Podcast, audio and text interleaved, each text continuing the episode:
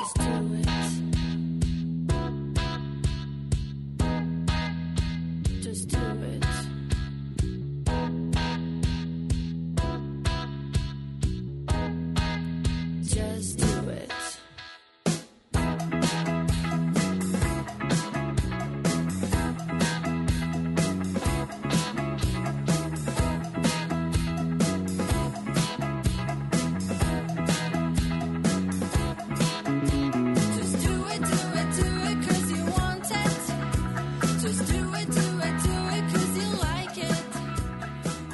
It. Olá, eu sou o Deusano Braga está começando mais um G0Cast. Essa é a edição de número 09 do seu podcast cultura piauiense.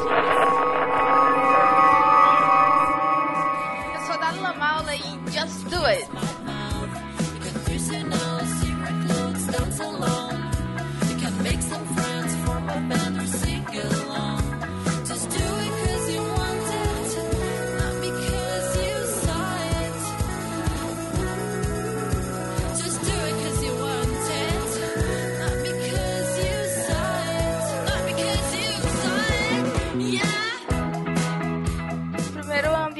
Pessoal, né? Porque o podcast cultural está trazendo um administrador hoje aqui.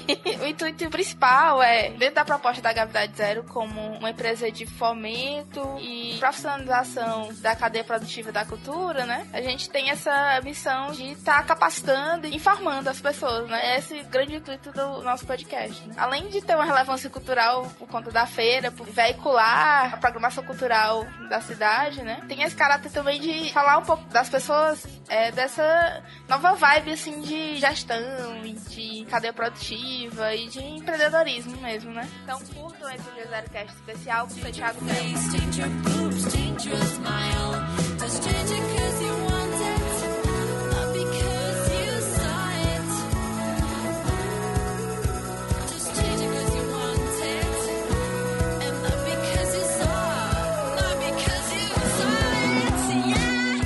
nome é Santiago Melo, sou formado e pós-graduado em administração e tenho alguns projetos aqui como a Feira de Doces Salgados e sou diretor de uma empresa que é o Apadeiro, trabalha com food service e trabalha com ingredientes e máquinas.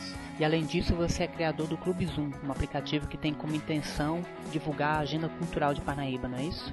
Sim, sim. Para a área cultural aqui, o Clube Zoom surgiu por conta de a gente percebia que em Parnaíba acontece muita coisa que as pessoas não sabem, né? Por exemplo, teatro, acontece alguns outros eventos alternativos aqui, mas é uma disputa muito grande por informação, principalmente voltada a lazer e entretenimento.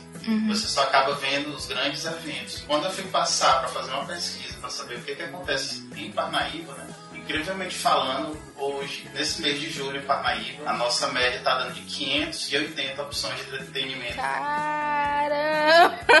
Só de eventos musicais em Parnaíba, música ao vivo, em barzinho, boate ou qualquer outro local, são a média de 180. O restante é teatro e contam também as sessões de cinema. Esse é um número bem expressivo. Expressivo, são em média 12 sessões de cinema por dia, fora eventos que acontecem na Caixeiral. Então, a ideia de botar o Clube Zoom no ar foi isso, mostrar algo mais que Parnaíba tem a oferecer.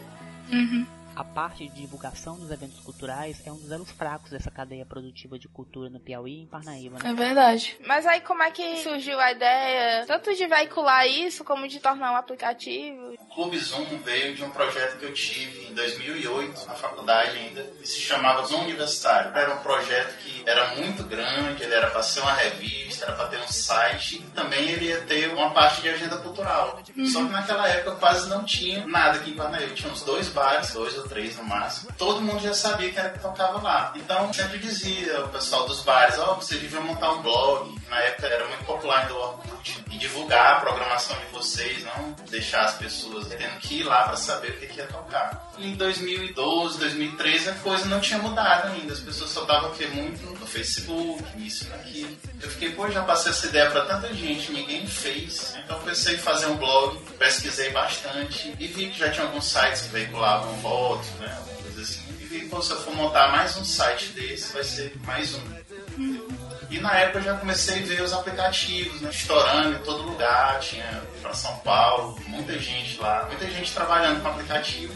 E aqui ninguém. O Clube Zoom foi praticamente um dos primeiros aplicativos do Piauí. Que massa. Surgiu em Parnaíba. E Caramba. foi bem diferente assim, a proposta, porque eu tirei muito assim por mim, né? Eu queria ter algo para olhar rapidamente. Na época, a internet 3G era bem pior do que ela é hoje.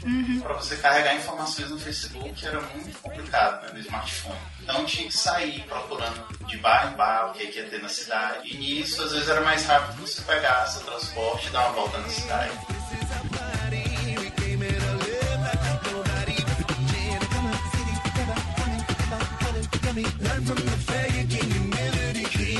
Quando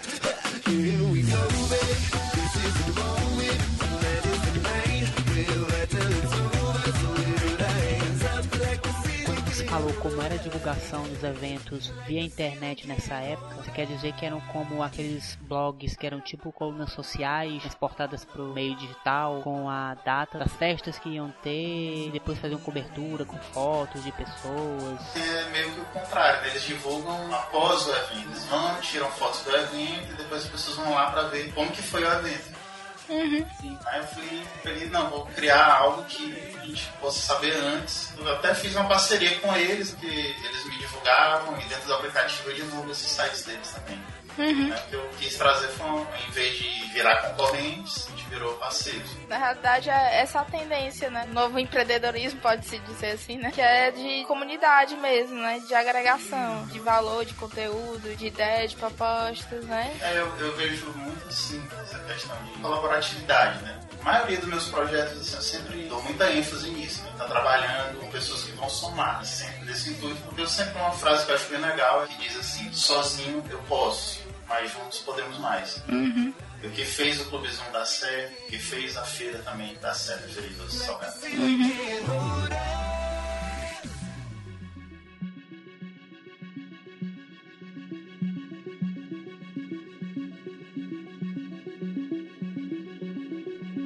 o Clube Zoom tem performado? O que é que ele tem te trazido de retorno? Eu já tive péssimas experiências de investir numa coisa sem fazer um teste antes, né? E depois, quando a coisa começa a andar, não é nada daquilo que você estava pensando.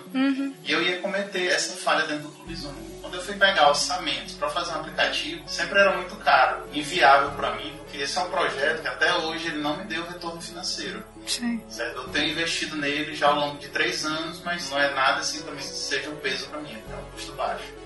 Mas eu precisava fazer um teste, então eu procurei, encontrei uma plataforma pronta, que é a que a gente ainda usa hoje. Ela é bem simples, básica, a plataforma da gente não tem muito design, ele não carrega dados no celular, ele depende muito de internet. Mas eu consegui fazer um grande teste nele, né? Eu lancei ele da forma mais simples, era para entender o que, que o usuário precisava. As pessoas começaram a me dizer, Santiago, olha, bota de uma forma que fique mais rápido para carregar. Enquanto isso, algumas pessoas me diziam assim, Santiago, precisa melhorar o layout, precisa botar a imagem. Só que até hoje a gente ainda tem esse problema de ter uma internet lenta, em alguns celulares que tem pouco espaço. Então a gente tem que observar muito disso. Então passei um ano pesquisando até para entender como que funcionavam os bares, né? como que é a demanda de informações, o que, que os bares precisavam, o que, que os artistas precisavam, que tipo informação era realmente relevante. Por último agora, eu fechei uma parceria com outro cara de fora, o Wander, da Jericoacoara, ele tem um aplicativo lá, tem mais uns 10 aplicativos aí espalhados pelo Brasil. Então foi bem legal, porque o cara tá agregando o know-how dele, né, a tecnologia dele, então o Clube Zoom agora vai ser uma ferramenta bem mais poderosa. Ah, assim. legal, então o público pode esperar aí novidades com relação ao Clube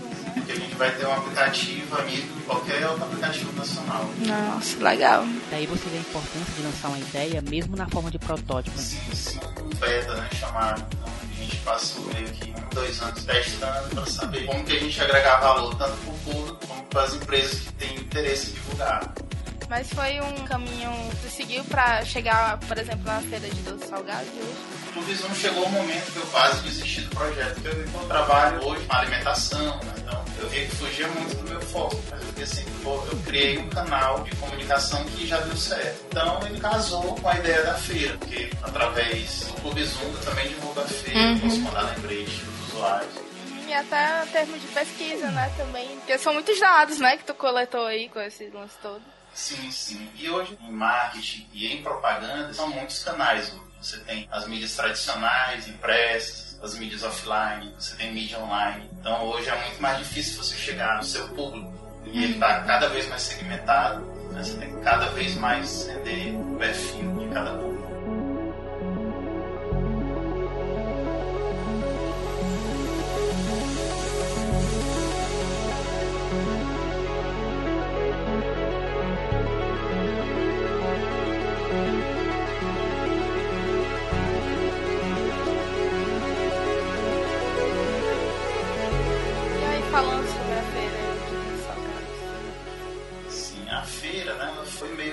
Um projeto pessoal, porque eu procurava, dentro da empresa, criar uma aula para a empresa, né? Porque eu vejo assim que em certo tempo a gente comprava mercadoria e revendia. Certo? Chegou um momento que eu queria ter um envolvimento com a sociedade, ter realmente uma missão que integrasse os clientes, possíveis clientes, né, com a sociedade. Então, passei a fazer uma pesquisa. Normalmente, quando você vai fazer uma pesquisa de clientes, né, você contrata uma consultoria, essa consultoria vai sair nas ruas, vão lá encher de dados que às vezes não saber de muita coisa. Então, eu passei a ouvir assim, pessoas que iam lá na loja para alguns produtos sofisticados demais que às vezes aqui em Parnaíba não encontrava. E comecei a querer saber né, quem são essas pessoas que estão procurando esse tipo de produto. De repente eu comecei a ver que tinha um monte de outras pessoas trabalhando aqui com bolos, lindíssimos, sabe? Muita coisa que às vezes você nem sabe que tem aqui em Parnaíba. Muita coisa mesmo. Eu ficava atrás da minha mesa achando que o mercado era uma coisa só devia ter umas 5 ou 10 pessoas, por exemplo, fazendo bolo confeitado em casa. E de repente, se eu disser pra vocês que eu tenho um grupo hoje quase 130 pessoas que só trabalham especificamente com isso. É porque a gente tem a mania, né, ainda hoje, de achar que Parnaíba é pequena, mas é, é 200 mil habitantes, né, gente? Muito, né? Tem muita gente de fora, inclusive, que tá trabalhando aqui. Então, você vê bolo de rolo pernambucano. Dois anos atrás eu não sabia nem o que era. Então, pessoas de Pernambuco que fazem autêntico bolo de rolo pernambucano. Fora inúmeros outros produtos que a gente descobriu. Eu criei um grupo no Facebook. Eu vi que não tinha nenhum grupo na época específico para divulgação de alimentos. Tem vários grupos de venda, onde as pessoas vendem motos, celular, livro, roupa, bijuteria, mas não tinha nenhum específico para alimentação. Então eu criei um grupo para as pessoas começarem a divulgar seus produtos. Um grupo realmente focado em alimentação. E quando já tinha assim, muita gente lá divulgando, eu criei um grupo no WhatsApp só para os profissionais. Porque esse grupo do Facebook tem profissionais e tem pessoas que têm interesse em comprar esse tipo de alimento. Mas não era um grupo da empresa. Até hoje ele não tem o nome da empresa no grupo. A gente usa esse grupo para se relacionar com o cliente. É bem aí onde está o erro de muita gente que trabalha com marketing digital, que se diz profissional de marketing digital, que usa o WhatsApp para estar mandando banner, para estar todo dia mandando lista de transmissão. Daqui a pouco a pessoa bloqueia, o que é chato, né? Eu recebo muito esse lista de transmissão e a gente tenta manter uma comunicação bem leve. E o assunto não é só sobre a empresa. É, O marketing hoje em dia trabalha assim, né? Não é assim, compre meu produto. Processo de convencimento, por que, que é necessário meu produto? Ela já tá convencida, sabe o que ela quer, antes. Uhum. Ela tá só esperando Alguém ofereceu o que ela tá procurando, né? Porque a comunicação também, na maneira como você comunica aquilo que você tá. Às vezes nem diretamente o seu produto, né? Mas dando um retorno em termos de conhecimento pra pessoa, né? Tá comunicando e ali ela vê que pode confiar ali na sua marca, naquilo que você tá fazendo, né? Levando isso pro lado da cultura também, de maneira geral, as pessoas têm muita dificuldade de fazer essa transição, porque acham que tá se vendendo. Mas na realidade, tornar a arte sustentável, a cultura sustentável é justamente isso, né? É a busca de parcerias, promover eventos, conjuntos que possam agregar as pessoas, né? Em prol de alguma coisa que vá dar retorno a médio e longo prazo e, e- e não uma coisa assim, simplesmente eu quero ganhar tanto com isso, né? É, exatamente, eu acredito muito na consequência das coisas. Uhum. E esse grupo não foi na intenção de criar a feira, né? Foi um grupo no Facebook, fez um grupo no WhatsApp surgir. Uhum. E desse grupo, nós fizemos uma reunião na Casa de Santo Antônio. E as pessoas levaram diversos produtos que eu fiquei, caramba, isso aqui você não encontra em nenhuma confeitaria das principais avenidas daqui de Parnaíba, né? Verdade. E eu percebi o que? Que as pessoas ainda estavam começando, às vezes precisava amadurecer um pouco o produto. Outros não, já estavam mais que no ponto de mostrar aqueles produtos. Então foi daí que a gente teve a ideia, né? Aí eu lancei a sugestão pro grupo de fazer uma feira de doces salgados da, só com produtos da cidade. E a gente construiu do zero. Então é um evento realmente feito por essas pessoas do grupo. Sim. Eu assumi a parte de coordenação junto com algumas outras pessoas. Hoje a gente já está aí na sexta edição da feira, né? O projeto realmente pegou, as pessoas sempre estão querendo saber quando é que vai ter mais. Hoje em dia são quantas pessoas inscritas na feira?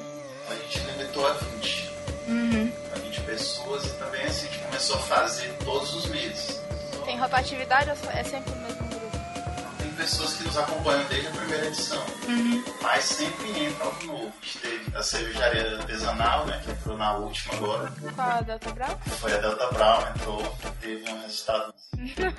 Quer dizer que doces, doces e cervejas com- combinam, né? Salgado. É, com salgado, né? E dependendo da cerveja até com doce, né?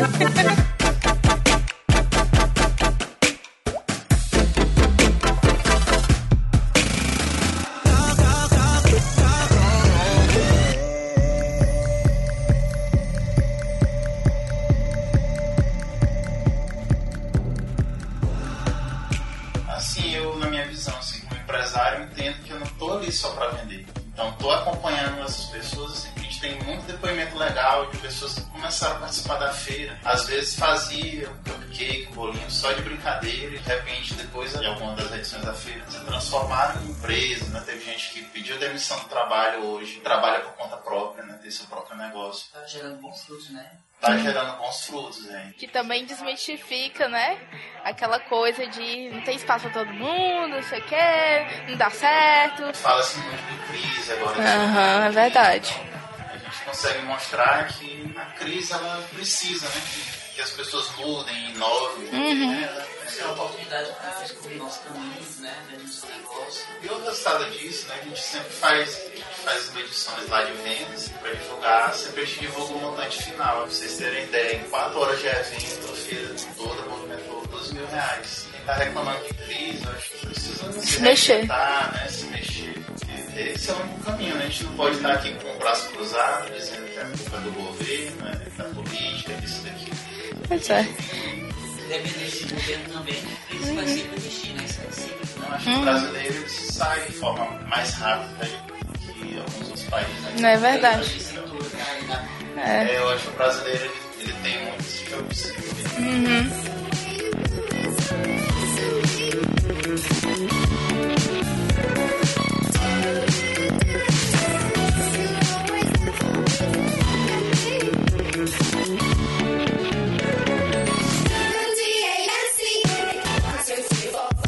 Sim, Santiago, fala aí um pouco mais sobre a dinâmica da feira, como é que o evento acontece, a interação entre os empreendedores. Desde o início a gente teve um cuidado para as pessoas dentro do grupo não se enxergarem como concorrentes, né? Não, não ter briga dentro do grupo. O grupo hoje assim, tem uma harmonia muito grande lá. Às vezes eu estou acompanhando, por exemplo, no dia de domingo, que uma pessoa que faz bolo, vamos supor, não acabou o chocolate ou a açúcar confeiteira dela, ela pede para outra pessoa no grupo, e as pessoas sempre emprestam, né? trocam materiais lá, entendeu? Então a gente começa daí, né? O projeto todo, assim, tem um bom relacionamento, tanto dos participantes como também dos parceiros. né? E o primeiro passo, assim, cada edição que a gente realiza, é primeiro ver o que que deu errado, o que que pode ser melhorado, né? Se tem alguma outra sugestão, trabalha para melhorar isso. Depois a gente vai ver quem que realmente quer participar. Tem um cronograma já, que toda, toda edição a gente vai atualizando, né? Tem várias etapas para seguir, porque é um evento que envolve segurança, divulgação, tem reuniões, então a gente se reúne pelo menos três, quatro vezes antes, fora no WhatsApp, né, que os coordenadores da feira que trocam informações sempre, quase diariamente. É por isso que as pessoas perguntam, né, por que que vocês não fazem a feira todo mês? Né? Eu Não, tem condição, porque tem muita coisa para fazer. Porque não existe uma coordenação ligada só a isso, né? Não, até assim, cada, todo mundo que está envolvido na feira, na coordenação da feira, tem suas atividades principais. Então a feira é uma atividade secundária. Então a gente acaba tendo que se reunir fora do horário de trabalho. Então é mais um trabalho pra gente. Só que assim, é uma coisa que eu tenho muito prazer em fazer, sabe? Eu realmente gosto de estar promovendo isso, assim, tanto pela cidade como para ajudar as pessoas também. E eu aprendo muito também com isso, com as pessoas, entendeu? É uma coisa que não passa ainda na cabeça agora. É o Santiago. É, é, a maioria do grupo é feminino, né? tipo, o bendito fruto lá, né? É, no, no grupo lá acho que tem um quatro, cinco, e restante é. A maioria esmagadora mesmo, hein? Vezes fica complicado, mas é interessante ver, né? A mulher ela é muito detalhista, entendeu? Então a feira é um grande sucesso. por conta disso. Assim, eu, eu vejo muita garra nessas mulheres que estão aí, que têm suas famílias, cuidam de casa, ainda ajudam a sustentar a casa vindo desse trabalho também. Eu acho muito guerreira, sabe? Eu admiro muito. Então, assim, sempre que eu digo assim, que eu tô cansado, eu que não tenho filho, sabe? Aí às vezes eu lembro deles, né? Vejo que essas pessoas estão trabalhando, às vezes viram madrugada, principalmente na época da feira, né? Eu não sei como é que elas aguentam. Elas já começam sexta-feira, né? A produzir muita coisa, embalagem, fazer a produção de produto. E muitas vezes quase não dormem, ainda aguentam o sábado inteiro para organizar a feira, né? Um trabalho pesado, né? É, E aí, realmente tem, tem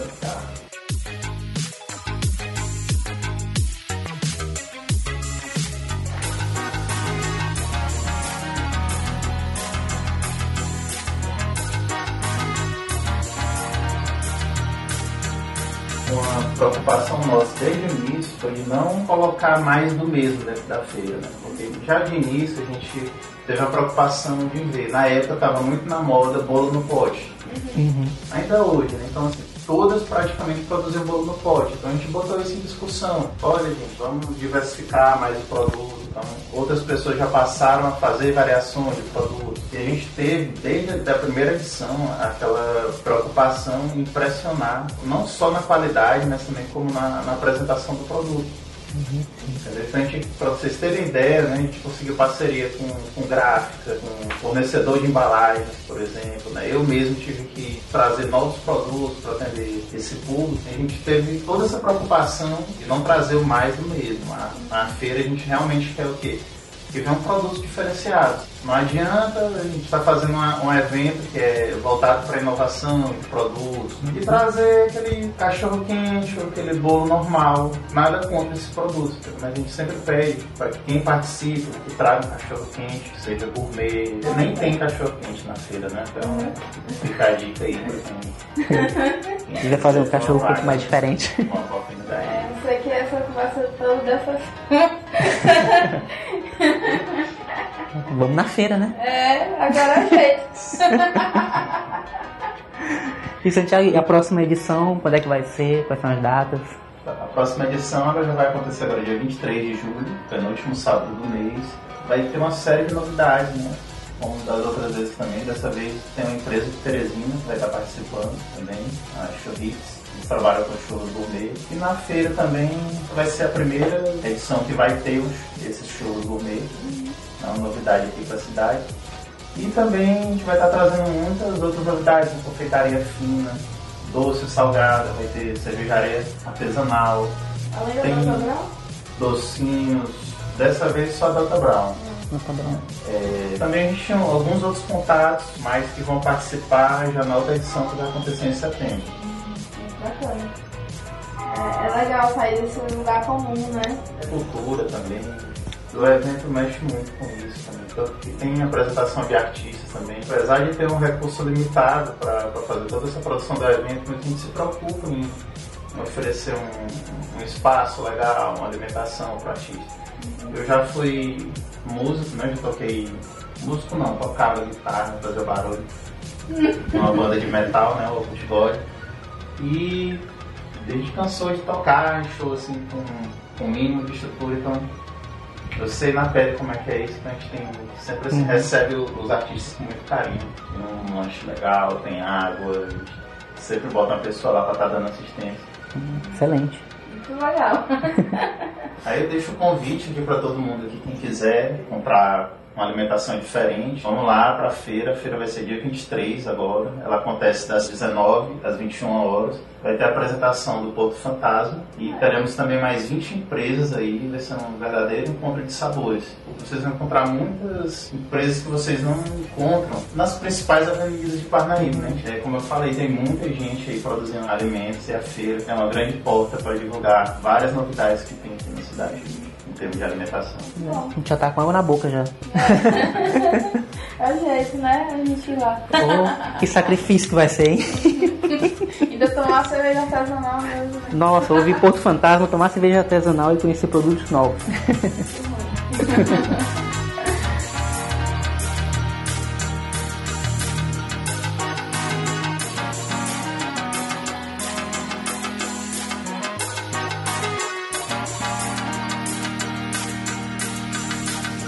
E é isso aí, valeu pessoal, valeu Santiago por compartilhar tudo isso com a gente e não se acostumem com esse podcast de maneira semanal. Valeu, tchau! É isso aí, pessoal. Espero que instigado e empolgado todo mundo. E até a próxima. Beijo! E até semana que vem.